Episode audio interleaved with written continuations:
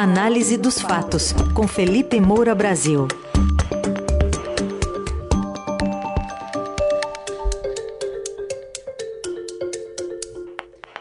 Felipe Moura Brasil comenta nessa repercussão né, do presidente Jair Bolsonaro a morte do indigenista Bruno Pereira, do jornalista britânico Don Phillips. Bom dia, Felipe.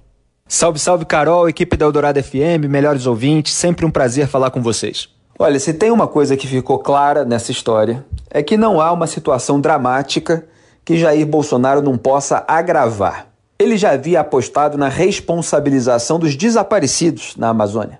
O jornalista inglês Don Phillips e o indigenista Bruno Araújo Pereira, quando disse que eles se meteram numa aventura não recomendável. Depois Bolsonaro dobrou a aposta, dizendo que as pessoas abusam, né? E coisas acontecem. E ontem, quarta-feira, 15 de junho de 2022, Bolsonaro triplicou a aposta.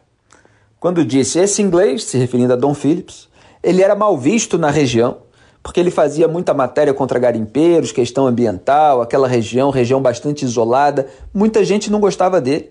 Ele tinha que ter mais que redobrado a atenção consigo próprio e resolveu fazer uma excursão Aliás, eu interrompo aqui para lembrar que o Bolsonaro achava tranquilíssimo aglomerar nas ruas sem vacina, que ele não comprou ou atrasou a compra, quando o vírus estava circulando na pandemia, e chamava de maricas e frouxo quem tomava cuidado. E agora considera muito temerário, foi a expressão que ele usou em seguida, andar em áreas da Amazônia que ele próprio dizia ser nossa. Então ele continuou: é muito temerário você andar naquela região sem estar devidamente preparado fisicamente e também com armamento devidamente autorizado pela FUNAI, que pelo que parece não estavam. Pelo que tudo indica, se mataram os dois, espero que não, estão dentro d'água. Dentro d'água pouca coisa vai sobrar. Peixe come, não sei se tem piranha lá no Javari.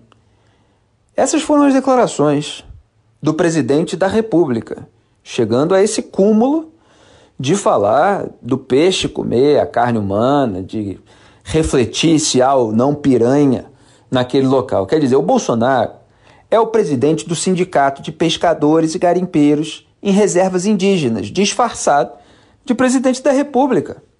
Ele confirma na prática que a Amazônia não é nossa, coisa nenhuma.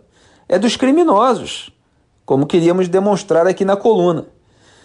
A linguagem perversa do Bolsonaro ainda legitima moralmente o comportamento miliciano no país, com esses métodos macabros de retaliação, já que responsabiliza as vítimas pelo incômodo causado ao Estado paralelo dominante. O lema bolsonarista de que bandido bom é bandido morto ganha assim uma nova versão. Cidadão bom é cidadão que não entra em território de bandido. Essa é a mensagem de Jair Bolsonaro. Quem errou para ele foi quem entrou no território de bandido. Ele dizia: a Amazônia é nossa, a Amazônia não é nossa. A Amazônia dos pescadores ilegais, dos garimpeiros ilegais, dos traficantes de drogas, dos traficantes de armas. E quem entra naquele lugar, para o presidente da República, está ali fazendo uma excursão completamente equivocada.